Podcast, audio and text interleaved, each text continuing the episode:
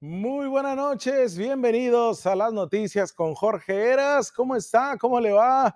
¿Cómo le va su noche? ¿Cómo le fue en su día? ¿Cómo le va en su semana?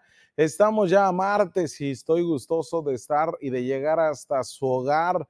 Deme chance de ponerme ya a un lado de usted para poder analizar los temas, sentarnos, hacer esta rueda comunicativa en la cual hacemos esta reflexión pues colectiva para así analizar puntualmente los temas, debatirlos, cuestionarnos, platicarlos, reírnos y, ¿por qué no?, llevarnos todo este análisis pues a nuestra almohada y por supuesto, si usted nos ve por la mañana o si nos escucha a través del podcast de Spotify en eh, las noticias con Jorge Eras o en Anchor, pues también que nos dé la oportunidad de analizar los temas. Ya sabe, este primer bloque es la editorial que es el momento de reflexión, es el momento de análisis, es el momento periodístico en el cual pues el sello de Jorge Eras y de todo este equipo de, este, pues, de profesionales de la comunicación llevamos un tema en específico, lo abordamos y le damos para iniciar con el pie derecho. El día de hoy vamos a hablar y me gustaría que usted, junto conmigo, y yo sé que muchos funcionarios municipales, estatales y de federales me están viendo o me están escuchando, o a lo mejor lo verán en la repetición. A ellos más que nada quisiera que agarraran un lápiz, agarraran un cuaderno y se pusieran a escribir lo que en un momento vamos a analizar usted y yo. No es regaño, tampoco llama la atención, no soy yo quien para regañar, ni tampoco para juzgarlos, sí cuestionarlos, criticarlos y exhibirlos. Y el día de hoy usted y yo me va a acompañar. Usted que yo sé que es parte de esta comunidad de las noticias con Jorge Heras y que no es funcionario o que no recibe esto, devenga ningún salario por parte del erario, eh, lo vamos a hacer de una manera que de verdad quiero abrir todas las mentes, pero llegarla a la manera más crítica, porque vamos a hablar de corrupción y vamos a hablar de señalamientos y de linchamientos en redes sociales. Mire, la corrupción nunca es pasiva, ¿eh?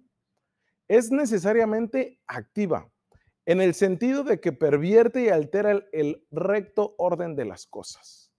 Económicamente se puede decir que el corrupto es aquel que aprovecha los bienes públicos en beneficio personal, haciendo ineficiente el sistema. Jurídicamente es el eh, que actúa en contra del orden positivamente establecido y éticamente. Es el que no sabe distinguir el recto orden de las cosas, sino que al contrario lo altera, anteponiendo su interés, el propio u otro cualquiera, ¿eh?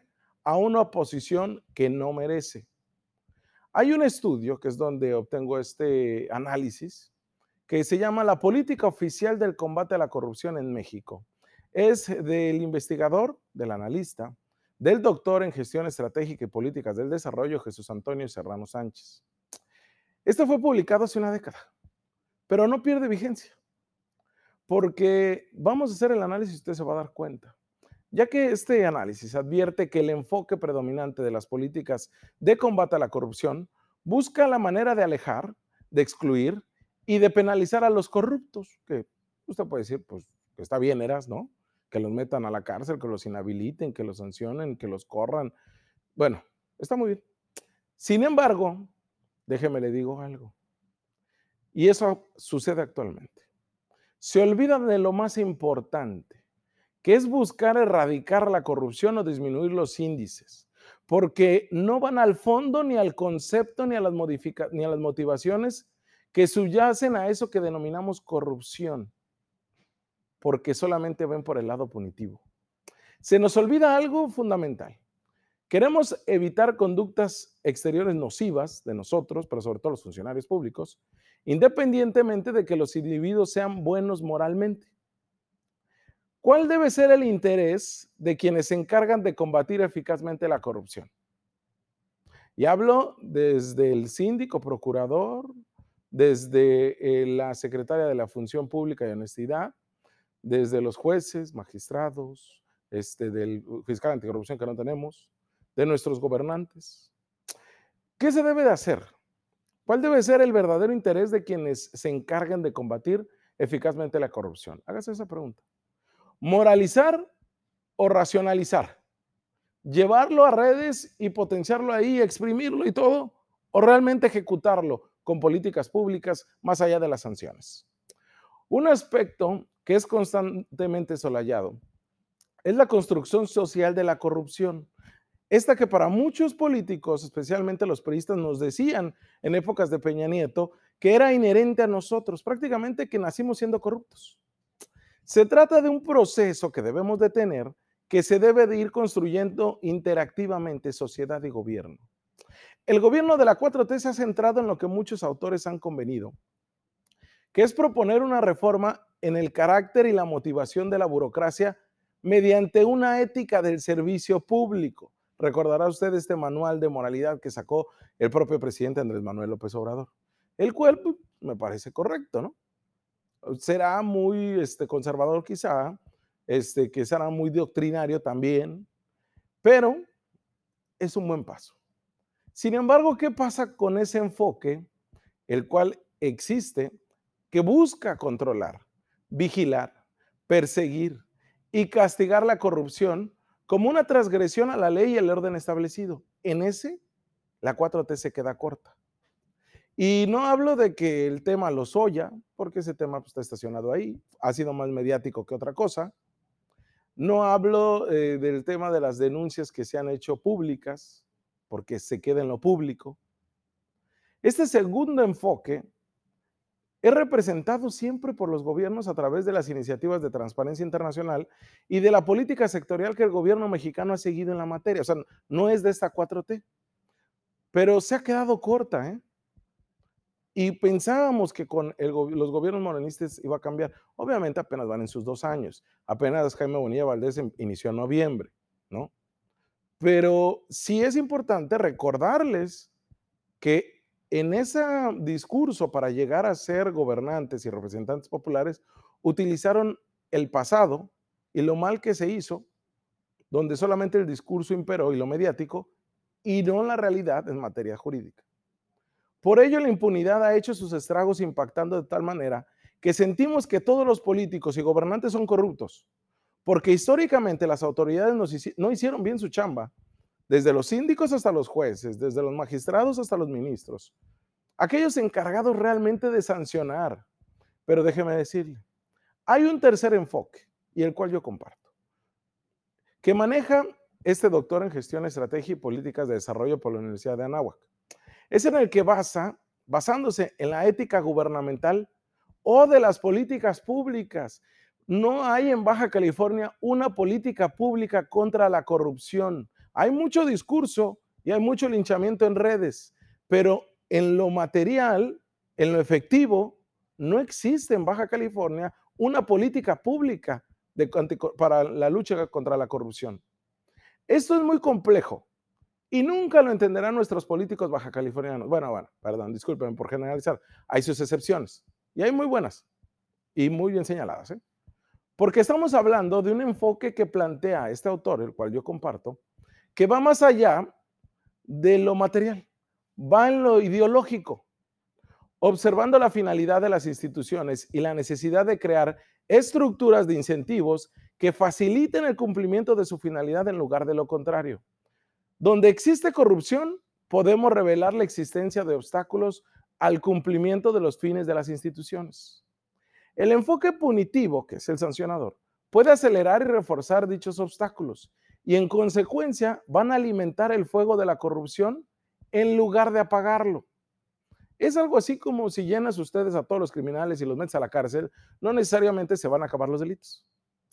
El estudio que analiza la corrupción en México en la primera década de este siglo concluye con algo que también es muy puntual. La corrupción no es una condición generalizada, sino representa esa anomalía en la función pública con respecto al correcto funcionamiento de los funcionarios del sector público. No es igual que el médico se proponga combatir la enfermedad a que se proponga la salud del paciente. La honestidad, como la salud, es la forma habitual de operar, que sin embargo sufre en pocos casos de ruptura por prácticas agudas, crónicas o terminales de la corrupción. Les, lo simplifico. El médico puede acabar con la enfermedad matando al paciente. El fin es entonces alcanzar un estándar de probidad operativa y sustantiva en el sector público, que quede asentado, que no sea nada más de un tema de si llega un funcionario moralmente correcto o no, sino que operativamente y sustantivamente en el sector público se apliquen las leyes. Y es así como los mismos morenos en Baja California no estarían respaldando al amigo y fustigando y castigando al chivo expiatorio o al, o al funcionario de cuarto y quinto nivel. No hay vacas sagradas, nos han dicho. Yo sí las he visto. ¿eh? Este fin que establece el autor supone muchos medios. Uno de los más importantes, y es en el que también concuerdo, es que se debe de generar un clima tanto laboral, ambiental y moral que incentive la conducta de los servidores, generando en ellos una mística y una satisfacción por el cumplimiento de su papel social, que se identifiquen verdaderamente con lo que están haciendo, que no sea solamente discurso. Hoy entrevisté a la secretaria de Honestidad y Función Pública, Vicente Espinosa, quien tiene un reto enorme, ¿eh? porque se ha hablado mucho del tema de la corrupción, pero poco de los procedimientos administrativos. Se habla mucho de las denuncias ante la Fiscalía, pero poco de los expedientes de responsabilidad administrativa hechos en este gobierno, de funcionarios actuales. Es ahí donde está el principal reto. Y hoy la secretaria me atendió muy cortésmente, me explicó todo lo que están haciendo y todo el trabajo operativo. Hoy se nos reconoció que hay diferentes procedimientos abiertos ¿eh? entre de la Secretaría de Honestidad y Función Pública. Entre ellos, para todos aquellos desmemoriados, el de los moches, que se dio la salida de dos secretarios y que tuvo un revés en la fiscalía, porque la fiscalía no encontró ninguna prueba más que recortes de periódicos y algunas este, investigaciones chafas que se hicieron sobre esto a través de redes sociales y de trascendidos en WhatsApp. Eso, la fiscalía dijo, yo no hay pruebas, no hay nada, y, sigue abierto ¿eh? en el tema administrativo. También de gaceras que relacionan a Mario Escobedo Cariñán, que en un principio se nos dijo que lo iban a separar, al igual que al secretario general de gobierno, Amaro Rodríguez Lozano, y al final no pasó nada. Se trató de manera diferente. Y hay uno pendiente sobre adjudicaciones, el cual se hizo este año. Dos, perdón, se hicieron este año. No me reveló más datos la funcionaria estatal porque dijo, se está la investigación, pero dijo, en breve eras lo vamos a tener. Que se dieron de diferentes dependencias, ¿eh? Puede ser por temas de desayunos escolares, quién sabe. Pero este tema va a dar mucho de qué hablar. Y por eso le digo, para que se les olvide a todos aquellos funcionarios desmemoriados de los morenos que tienen muchos procedimientos administrativos abiertos Esperemos que den una rápida este, solución y sentencia a esto. Porque mire, perdón, nos, hemos acostumbrado al linchamiento mediático. ¿eh? Se ha normalizado a pesar que en ocasiones lo promueve el propio gobierno, sus funcionarios, o las autoridades con información maliciosa. Es importante señalar que una manera de solapar actos de corrupción es el trabajo mal hecho de las autoridades porque al cometer hierros durante la investigación administrativa o penal, generan impunidad. Eso ha sido históricamente. La ley marca tiempos y formas para que procedan las sanciones o castigos para servidores públicos. Si se contravienen, pues los ilícitos e irregularidades dejan de existir, muchas veces de forma intencional, algo que los panistas lo hicieron de manera extraordinaria ¿eh? en el gobierno del Estado. Si hay un delito que sea el juez el que lo determine y si hay un acto de corrupción, que se sancione de acuerdo a las leyes. Por eso es que es tan fundamental las denuncias ante las autoridades correspondientes, sindicatura, función pública o directamente una denuncia ante autoridades o tribunales administrativos o la Fiscalía General del Estado. Por eso es tan importante la denuncia. Si no, todo se queda en lo mediático. Es algo que le encantan a nuestros funcionarios. Y de eso han sacado raja política. La Secretaría de la Honestidad, los síndicos, los fiscales, no son jueces. Su función es llevar a buen término las carpetas de investigación, demostrar modo, tiempo y lugar de lo que se hizo, porque hacer lo contrario también es corrupción e impunidad. ¿eh? Ojo. En las noticias con Jorge Era siempre haremos acompañamiento a las víctimas. Siempre estoy yo del lado de las víctimas. En ellas se centra el bien superior, no en el nivel de los funcionarios siempre del lado de las víctimas. Pero también exigimos a las autoridades que hagan su trabajo a tabla rasa, porque la justicia no debe de sujetarse a vaivenes políticos o a intereses partidistas, sean del PAN, del PRI, de Morena o de algún partido que venga y nos gobierne posteriormente. Acá no hay preferidos, Acá sí, acá sí, en las noticias con Jorge Heras, no hay vacas sagradas. Vamos a una pausa comercial y regresamos con más análisis, con más temas. Esto fue como un ABC de la corrupción o una corrupción para aquellos funcionarios desmemoriados. Vamos a una pausa y volvamos.